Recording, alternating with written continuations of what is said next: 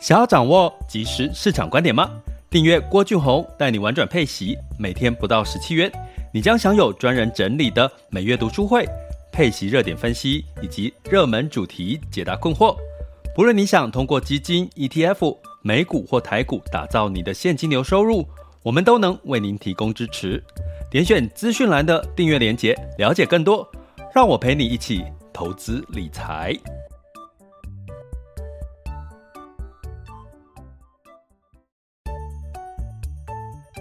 想要掌握即时市场观点吗？订阅郭俊宏带你玩转配息，每天不到十七元，你将享有专人整理的每月读书会、配息热点分析以及热门主题解答困惑。不论你想通过基金、ETF、美股或台股打造你的现金流收入，我们都能为您提供支持。点选资讯栏的订阅链接，了解更多。让我陪你一起投资理财。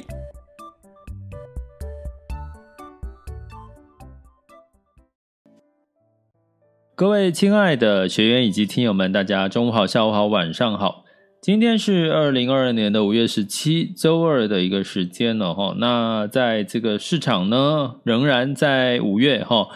呃，虽然过了一半了哈，最近已经开始出现端午节的讯息了。诶，各位，端午节其实我端午节都会去买中部的一个肉粽，我还蛮喜欢吃中部一个市场，在美术馆那边。的一家肉粽店，可是也要碰运气，常常容易买不到。可是我不知道今年我买不买得到，因为在中部，我在我在北部嘛。那这个端午节的时候，你你喜欢吃北部粽还是南部粽呢？南部粽偏比较像有米糕这样，对不对？偏比较偏咸，那北部粽比较淡，然后南部粽比较。我觉得比较比较 Q 一点哈，那北部粽比较软，对不对？比较白，比较软，对不对？我应该没有没有没有说错了哈，所以呃，我其实现在边讲一讲，有点口水都流出来了哈。我觉得端午节吃吃肉粽，其实我我还是有点期待的哈，就是端午节又到了耶，哦，那所以呢，基本上我们也希望五月 赶快过了哈，因为。五月呢，没有什么好消息，只有不断的台湾不断的确诊的人数哦。那高峰要五月之份才五月之后才过嘛，所以我们应该会希望五月赶快过去，对不对？然后呃，同样的，对于整体的美国市场呢，也一样哈，没有五月份也没有太多利多哈。那进入六月份呢，当然又是一个会是一个新的光景了哈，也即将要迈入到这个第三季哈。所以呢，最近的市场呢，可能大家会觉得稍微闷一点。可是闷的时候呢，呃，其实我们今天要聊的主题，其实是在讲一档，好，零零九零八哈，这档 ETF 还没有上上市哈，正在募集期间。那它主打的是这个 REIT 入息，呃，那它的。股利殖利率历史的这个股利殖利率上看六个 percent 哈，所以我们今天就来看看它有没有机会真的上看六个 percent。我打个问号哦，我必须讲，我打个问号。过去历史的股利殖利率，嗯，那现在会不会有这个机会呢？我们大家来看为什么哈。那呃，另外呢，为什么我们讲 REITs 哈？其实最近 REITs 这个。配息标的，我们过去比较少讲，它其实是配配息标的的族群。那过去呢，也曾经有这个多重资产里面，它里面会配置 REITs 哈，可是也慢，后来也慢慢没有了。所以 REITs 呢，其实是一个，我觉得是一个还蛮不错，另外一个另类特色的标的。为什么？因为它其实 REITs 哈，就是拿来收租金收入的哈，就是说你没有，你并不是买这个不动产。但是呢，你是可以得到这个租金收入哈。那租金收入有多少？根据美国的法令规定是，呃，只要你发行 REITs 哈，它的租金收入的九成，九成都要分配给你哈。那它的分配的方式，它不是叫做租金，也不是叫做利息哈，它叫做它就变成是股利了哈。所以 REITs 呢，它的入息、它的配息，我们你会看到我们讲股利殖利率的原因呢，是因为。它其实是用当做现金股利来来当做呃分配给你的哈，所以相关的税源呢也都是会用股利现金股利来计算哈。那所以呢，在 REITs 的部分呢，像这个呃这一档零零九零八，它就会说，哎，它的配息是要把这个比如说要上缴的哈，美国啦各方面要上缴的股利的这个税哈，预扣的税额扣掉，剩下才会分配给你哈。那分配给你还可以上看六趴吗？哦，为什么我要跟各位说我打一个问号？当然，这一次的 REITs 他没有说，他没有自己说他的殖利率上看多少，而是它里面有提到说它历史的殖利率，它追踪的指数哈，历史殖利率是上是有到六个 percent 的哈。但是我我要跟各位讲，我的看法是。可能有没有机会到六趴？大家可能要稍微保守一点哈。那到底投资 REITs 有什么风险哈？这个就是我们要跟各位呃特别聊的。那我们为什么要特别讲 REITs？是因为我们刚好在五月份的课哈，也特别提到了 REITs 学习的一个主题。因为大家知道最近在呃科技股比较闷哈，这个殖利率往上走的情况下，科技股呢就会重视它的财报好不好哈。那财报不好的科技股就会被打得很惨哈，比如说像 Netflix 嘛哈，Netflix 大家知道它订阅人数这个少太多了，所以呢，几乎所有的机构啦，各大部分都在减仓或者是卖掉 Netflix 哈，所以呢，这样的一个情况呢，持续在科技股会发生，你会看到科技股的这个波动会比较大。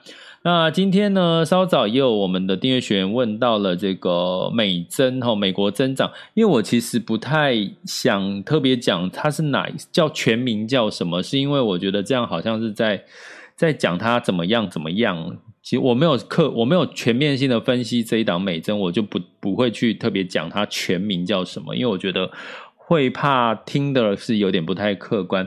可是如果你讲美国增长，美国增长，美增。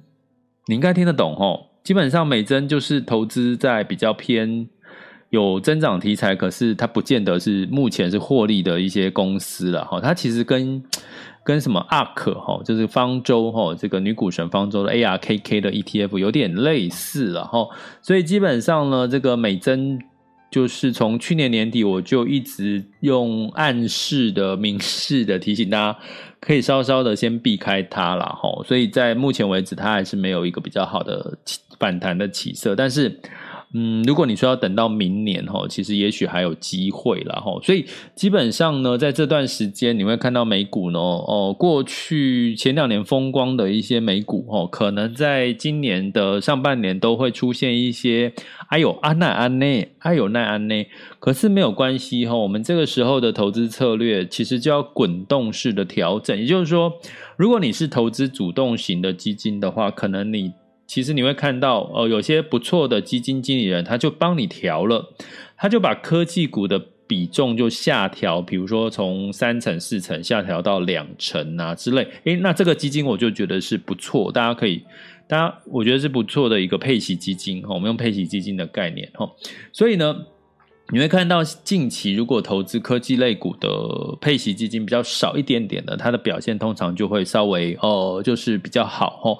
那所以呢，也就是说，我们在这段时间在升息这段时间呢，波科技股的干扰会比较大的话，那你就要看一些什么？看一些比较偏防御类型，或者是呃比较是周期循环型的一些产业了哈。那瑞慈呢，其实它你要说它是防御类型吗？嗯，它也算沾一点边。哈，它算是周期循环算啊？为什么？因为它景气好的时候，它会很好，它也会好；景气不好的时候，它可能也会不好。哈，所以它有一点防御，又有一点周期循环。哈，跟着景气循环走。哈，那呃，但是呢，呃，给各位一个数据，就是说，为什么我们在这段时间还是特别在五月份讲瑞慈是因为呃瑞慈它跟 S M P 五百的相关。比例呢？比如说是正正相关是一的话，它大概只有大概零点六到零点七的正相关，所以它相对还是比较稍微没有那么大的一个呃，不像这个这个呃整体股市波动那么大哈。那所以呢，我们就来讲一下，稍微讲一下 REITs 这一档哈零零哈这个九零八哈。那因为它还没有募集，所以我们就先来做一个类似。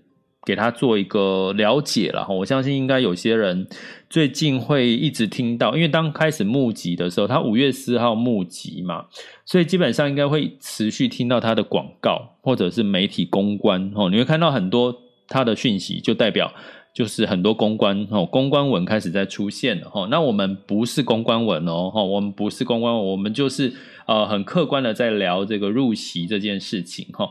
那在这个零零九零八 REITs 呢，基本上我刚刚已经跟各位讲，它是追踪的是全球哈，全球的入席不动产。我告诉各位，他如果告诉你他有投资台湾哈，我觉得那你就不要看它了，因为台湾的这个呃 REITs 呢，基本上有两个特色，第一个没什么特吸引人的标的。第二个呢，它的流动性很低哈，所以基本上你只要听到 REITs 呢，大部分不会太多台湾的份哈。那比较吸引我们台湾呃这个 REITs 的市场是哪里呢？就是美国。第二个是新加坡，第三个就是香港。其实香港并不，呃，香港其实大家知道哈，李嘉诚大家听过嘛哈？香港的这个地产大亨李嘉诚哈，所以基本上呢，呃，香香港的这个这三个场这三个地方的这个 REITs 哈，它的金融呃不动产的证券化的这个标的呢。它其实是最发达的。那其中呢，香港跟新加坡的特色，如果有把香港跟新加坡纳进来，是香港跟新加坡他们的殖利率都比较高。新加坡哦，它的地产很很发达，因为他们地很小。香港跟新加坡最大的特色，他们就是呃，就是地小地窄人稠，对不对？地小人稠，对不对？所以基本上呢，他们很容易发展，就是呃高楼层的这个呃。的这个商用不动产建商用不动产呢，就会带动了这个比较多不动产的 REITs 的一些标的了哈。那基本上呢，那最发达的是美国，美国它的不动产的这个项目又更多元，比如说我们常常讲到的是像医疗啦，像一般住家啦，还有像这个商用的不动产哈。所以基本上呢，这几类哈，其实它有它的不同的特色哈。那我们来看一下。这一档零零哈，接下来那个我们的订阅学员记得在看今天的听今天的 podcast 之前呢，建议哈建议可以去回听，先听一下五月份 EP 零一哈，我们讲 REITs 的这个完整投资数的整体的一个介绍，再来听这集 podcast 哈，你应该会有更多的收获哈。那呃，稍等我一下哈，啊网络有点慢。呀呀呀呀呀！好，那呃，基本上呢，这一档哈，这一档的这个，我我跟各位讲哈，我发现哈，我在 Mac 的笔电哈，可是我还是要不要用 Safari 的浏览器，我一定要用 Chrome 的浏览器。用 Safari 的浏览器呢，其实就慢很多。好了，那我决定稍待我一下哈，我把它转到这个。Safari 啊，不？Google 那个 Chrome 的浏览器，看看会不会快一点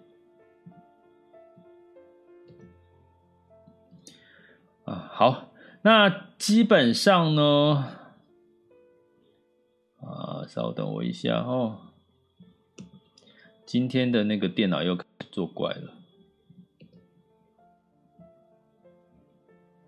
基本上。好啦，这就是很血淋淋的直播。我昨天发生了一个更有趣的事情，是我的直播讲得很开心，讲完之后发现麦克风没有开，没有办法把它收录成这个 podcast 哦，真的是，真的是人年纪也有关系吧？哦，对，那学员居然还说我这样很可爱，不要吧？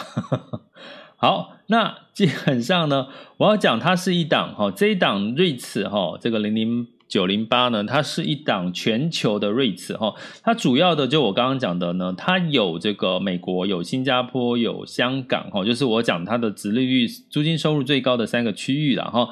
那另外它也包含了日本哈，包含了日本这样的一个一个不动产的一个投资哈。那呃，那它主要的收入来源就是我刚刚讲的，它是这个租金的收入。那你会想说，那我投资赚到租金收入，我刚刚讲美国的这个法令是九成都要分配给投资人哦。那到底你投资不动产 REITs，你有没有机会参与到不动产增值的机会？我告诉各位，没有。我直接的告诉各位，没有。你投资 REITs 就不要想要去赚取不动产这个增值的这个呃价差，那你怎么样去参与到不动产增值的价差？那当然就是你要直接去买哦，这个不动产哦，买一栋房子啦，你就有机会参与它的价差。为什么呢？因为我们的 REITs 呢，基本上呢是呃把这个哈它的这个租金收入哈，这个你等于是。拥有这个所谓的这个所有权哈，也就是说这个建建筑物哈，我们常常举例说，比如说哦，你今天是在信义区哈，你可能是这个大圆百哈，这个这块地租给大圆百。那你从大圆百呢，它呃收取的租金哈，这个呃地的这个租金的收入，诶，这个租金的收入你有所有权，百分之九十要分配给你哈。那至于呢，如果这个大圆百的这个建筑哈，包含土地增值增加的部分。抱歉，你没有份，好不好？还是这个所有者哈，不动产的所有者才有份哈。所以你不要想说你投资 REITs 呢，有机会赚取这个不动产增值的收益，没有哦。这个要大家一定要先弄清楚哈。那那那为什么不动产 REITs 有涨有跌？为什么有涨有跌？因为因为你就在市场买卖啊。你的 REITs ETF，你就是在市场上面买，有买就有卖，人家是看好你的殖利率，诶，那就可能你的这个 REITs 的净值就会上涨哈。诶，如果看不好你的殖利率，好，或者举个例好了，你比如说，呃，目前景气如果越来越不好，那它的收租本来应该收租率是九成，呃，收租的这个金租金是涨价的，诶，那可能相对来讲呢，诶，它可能这个 REITs 就会呃有机会看涨哈。那相反的，景气不好，你发现，诶。这些商用不动产很多的空房租不出去，出租率哦降到了六成跟七成的话，哎，那当然这个 REITs 就可能会跌哈。所以是这个 REITs 的涨跌，是因为你跟着你的景气循环，跟你的这个房屋的出租率，跟这个呃房子的出租率哈，跟土地出租率以及这个呃相关的这个租金收入有没有？增增长哈，其实是有关联性的哈，所以跟这个本身的建案的涨跌是没有关联性的哦哈。所以呢，投资 REITs 千万千万不要想说你要从里面赚取很多的这个这个房子的价差，没有，它乖乖的领息。所以如果你要投资 REITs 的。主要的目标是领息的话，诶，那基本上呢，你是可以考虑哈，就是投资 REITs 哈。可是如果你希望参与到股票的这个涨跌的这种这种快感哦，资本利得的话，那你就 REITs 可能会让你失望。好，那我们讲说它过去历史全球的殖利率上看六趴。好，我告诉各位，有机会上看六趴的原因是它。加了新加坡跟香港哈这两个区域，香港它占了九点六七哈，我现在正在看它的官方资料，香港占了九点六七，新加坡占了二十五点三三。大家知道，其实你透过基金是可以直接买到台湾的新加坡的不动产基金哦。如果大家有兴趣的话，可以真的来回看我们这个五月份 EP 零一专门讲 REITs 投资术哈，我们有讲的很完整的是 ETF 基金。呃的这个整体的怎么去看哈？怎么去呃投资不同的重点哈？那欢迎大家就是加点选我的头像哦，加入我们的这个订阅连接方案，Mr. Bus 的头像，或者是到我们各个平台的订阅连接点下去就可以看到我们订阅的相关内容哈。所以这个课程是专属于我们的订阅学员的哦。那香港占了九点六七，美国占了三十四，哈，新加坡占了二十五，哈，那英国占了八点七一，哈，所以你会看到比较大的比重都是集中在美国跟新加坡，所以是因为新加坡这个原因呢，哈，跟香港，哈，占了九点六七，我觉得它有机会占上六个 percent，有机会占上六个 percent，因为呢，以现在美国的 REITs，哈，商用不动产的这个。呃，股利值利率大概哈、哦，大概就是差不多四到五个 percent，好，四到五个 percent 的一个殖利率哈、哦。所以如果你要拉到这个六个 percent，势必要加上其他的国家的这个呃 REITs 哈，有机会才可以站上六。呃，那接下来呢，就是要看了哈。所以就是说，你有没有机会？当然，现在的租金收入，我要跟各位讲哈，我们已经在。课程里面有一些相关的数据告诉各位，现在的美国的租金收入持续在涨，因为通膨的一个关系哈。那房价可能有一些些的房价趋缓了哈，房价的价格趋缓了，可是租金收入其实是 C B I CPI 里面的一环哦。我们的这个房租的租金哈，基本上也是 CPI 的一环哈。所以现在 CPI 是八点三到八点五嘛哈，三月跟四月的这个整 CPI 增长率是八点三八点五，所以你就知道其实租金的收入持续还是在往上，那这当然对于 REITs 来讲就是一个什么？就是一个比较呃偏利多的一个消息哈。不过呢，以美国就算是商业不动产，也只有四到五个 percent 左右的一个殖利率哈。那如果呢，我们再来看哈，呃，以这个他们的不动产的产业分布呢？医疗医疗的不动产呢，REITs 哈占了二十三点六九哈。那像商办、工业、零售哈，就我们讲的所谓的商用呢，就包含像办公室啦、工业用途哦，像物流中心，还有像零售，这都算是我们的商用的不动产哈。把它加起来，总共是三十七、三十六，大概是三十六、三十七左右。所以呢，最殖利率股利。殖利率最高的大概占了三十七左右，那医疗类的这个 REITs 呢，大概是它的殖利率大概是三到二左右哦，三到二。那其他的如果说把这个其他的假设它是一个叫做家用哦，一般的住宅的话，大概只有两个 percent 左右的殖利率哈。所以你这样五加三、五加四加二加在一起，好像。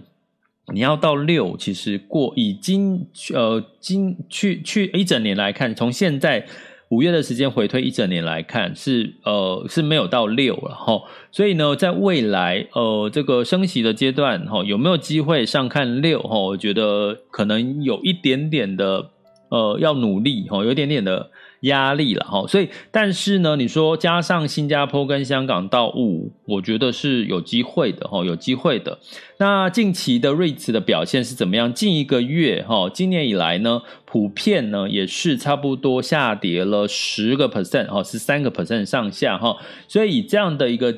情况来看的话，哈，那当然最近如果 REITs 有修正，它的殖利率有机会再拉高一点，哈，所以如果你要的，我刚刚讲哈，REITs 你投资它重点是它的租金收入，不要看它的这个净值的这个增值的空间的太过于重视净值的增值空间，因为。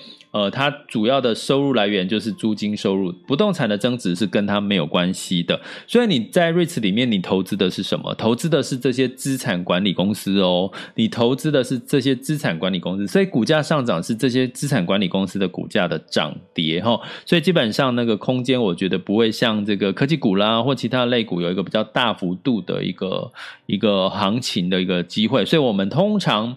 投资 REITs 入息就是是以这个股利殖利率哈，那有没有机会上看六？我刚刚已经简单跟各位分析了哈，可能我觉得一半一半的机会。那该留意什么风险呢？留意的风险呢，就是在升息的阶段呢，大部分租金收入还是有这个上涨的空间哈。不过呢，可能要留意的是我刚刚提到的 REITs 啊，这些所谓的呃这个。房产的这个管理资产管理公司呢，他们这这一栋不动产的这个呃出租率哦，出租率跟租金收入有没有降低哈？举个例来讲哈，假设我们把东区哦，这个台北的东区当成是一块 REITs 哦，每一个不同的这个商办都包装成一个不同的单独的 REITs 的一个单位哈，你去看最近真的大家有。机会可以去东区走一下哈，你就从这个中校复兴走到中校敦化就好了哈，你会很明显的看到有很多店面都在招租、招租、招租、招租，阿隆伯奇啊，这是代表什么呢？代表呢，它的出租率假设是过去是九成，现在已经降到六七成的出租率，那这对 REITs 来讲就是一个利空。哦，这对瑞慈来讲就是一个利空哈，所以该留意什么风险呢？在 REITs 的报表里面，其实都有呈现这个它的出租率的一个资讯哈，所以你该留意什么风险呢？就是留意在景气，如果在下半年哈到明年二零二三年，慢慢的美国哦相关的一些全球的景气下滑的情况下。会不会影响到这个些所谓的商办所谓的这个呃 REITs 的物件的一个出租率哦下降的一个情况？如果有的话，你可能哦就要稍微小心了哈。那 REITs 可不可以当做核心资产呢？如果你是一个配息的角度哈，如果你是一个配息的角度，呃，我觉得它你可以把它当做是你二零二二年今年的一个配息资产的一部分哈。呃，就是说呃过去因为过去没有特别讲 REITs，是因为呃瑞奇的选择标的不多。选择标的不多，那现在呢，在这个呃台湾已经有不错的一档 REITs 了哈，就是我在我们的课程有讲哈 REITs 的一档，那大家这个订阅学员就记得回去看课程。那这一档零零九零八是五月四号刚募集，还没有看到任何绩效，还没有正式的上上架哈，所以呢，我们就留意一下两件事，第一个它的股利殖利率有没有上看六哦，这是它的这个呃吸引力的点哈，第二个它的风险就是看它的。出租率在下半年哦，甚至到二零二三年，有没有这些相关的美国、香港、新加坡？呃，它的主要的这个呃商办哦，零售还有医呃医疗，应该比较不会出租率的问题哈，反而是商办这一块出租率有没有降低？哈，这都是呃 REITs 里面我们特别要留意的风险哦。这里是郭俊宏，带你玩转配息，给你及时操作观点。关注并订阅我，陪你一起投资理财。好的，那我们接下来来看这个二零二二年的五月十六日全球市场盘势轻松聊。现在时间是十二点二十六分，目前的这个。近月 VIX 风险指标里面，近月 VIX 恐慌指数是来到二十七点二哈，VIX 恐慌指数现在当下是二十七点四七，所以其实也都呃稍微降，可是没有再继续往下降了哈。那十年期美债殖利率来到二点八九八五哈，所以呃目前哈就是呃恐慌的状况并没有越来越往下走哈，所以市场呢代表还是比如说会出现几个状况，第一个成交量可能不会。太大哈，大家会谨慎观望。第二个呢，可能就会波动哦，会相对有点呃加大，好一点点。风吹草动就会让它这个呃波动会加大哈。那在美股的部分呢，当然就是因为相关的一些呃不确定因素也没有太多的利多哈，所以现在连大型股都疲软了哈。所以呢，基本上除了道琼上涨零点零八 percent 之外，S M P 五百、纳斯达克跟费城半导体分别下跌了零点三九、一点二以及一点六九个百分点哈。那目前就是在这种涨涨跌跌，大家知道吗？美美股昨天还是涨，然后今天就跌哦，但是就是小涨小跌，小涨小跌，也没有哈，这就是一个盘整的格局了哈，就是在这个信心不足，以及没有太多利多的一个情况下，哈的一个状况，所以五月份我给各位的一个建议就是等待喽哈。那欧股的部分呢，一样哈，小幅的收跌哈。那在这个市场正在评到底是不是会有衰退的机会，泛欧六百是小涨了零点零四四个百分点。德国跟法国分别下跌零点四五跟零点二三个百分点，哈，英国是上涨了零点六三个百分点。那在这个亚股的部分呢，呃，台股哈，就是在这个整体来看哈，也是在万六左右在那边摇摆哈，所以呢，也是在一个比较偏盘整量缩的一个状况。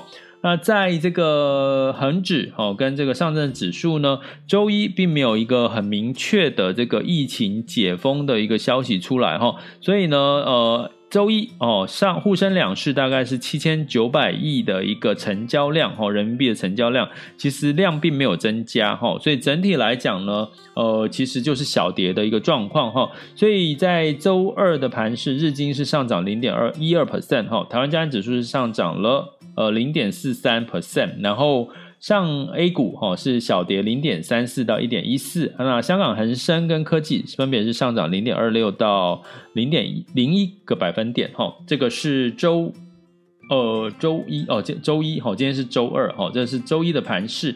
那我们来看一下这个周二哦，今天现在时间是十二点二十九分。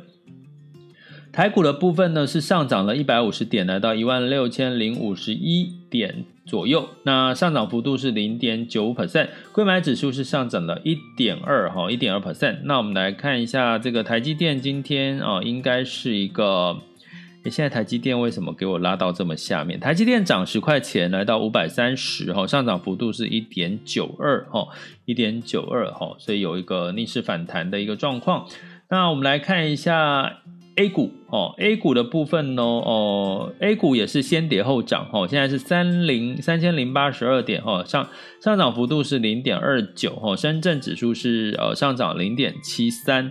那恒生指数是上涨二点二三，恒生科技是上涨了四点二四，哈，中概股有一个逆势的反弹。那这周是中概股的财报公布，哈，所以估计呢，市场应该是对中概股的财报应该是稍微觉得偏乐观哦，可以用这样的一个角度来思考。那在雅股的部分呢，日经二二五呢是上涨零点三 percent，南韩上涨零点八 percent，新加坡海峡是上涨零点三九 percent 哈，所以今天雅股的表现普遍哈都是以红通红红红彤彤的了哈，红彤彤的。那能源的部分呢，呃上涨喽哈，基本上呢呃相关的这个对上海的解封哈，我有提过，上海如果解封，当然对于整体的市场需求是。就开始稍微乐观了，那乐观代表用油的需求可能会增加哈，所以呢，布兰特原油上涨了二点四 percent，来到一百一十四点二四美元每桶。那在金价的部分呢，是上涨了零点三 percent，来到了一千八百一十四美元每盎司哈。啊，不过呢，盘中一度呢跌破了一千八哈，跌破了一千八。那当然是因为哈，这个如果美元呢持续的走升呢，呃，及美债殖利率持续的走升呢，通常对黄金就是一个压力哈。不过呃，最近的美债殖利率稍微都维持在二点八、二点九左右哈，美元也维持在一一百零四左右美元指数，所以对黄金来讲就呃可能就是在这个一千八上下徘徊。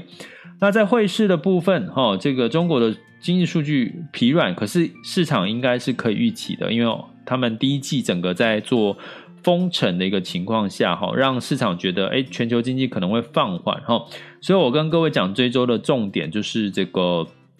呃，中国的封城可不可以有一些比较明朗或者是解封的一些消息？其实是会刺激、激励全球股市的哦，所以激励全球股市哈，所以不是坏事哈。那美元指数呢，周一是走软哈，大概美元指数来到一百零四点二一，美元兑换台币是二十九点七七，然后美元兑换人民币是六点七八四九。美元兑换日元是一百二十九点零六哈，所以这个汇率没有太大的一个变化，我们就持续关注就可以喽。这里是郭俊宏，带你玩转配息，给你及时操作观点，关注并订阅我，陪你一起投资理财。我们下集见，拜拜。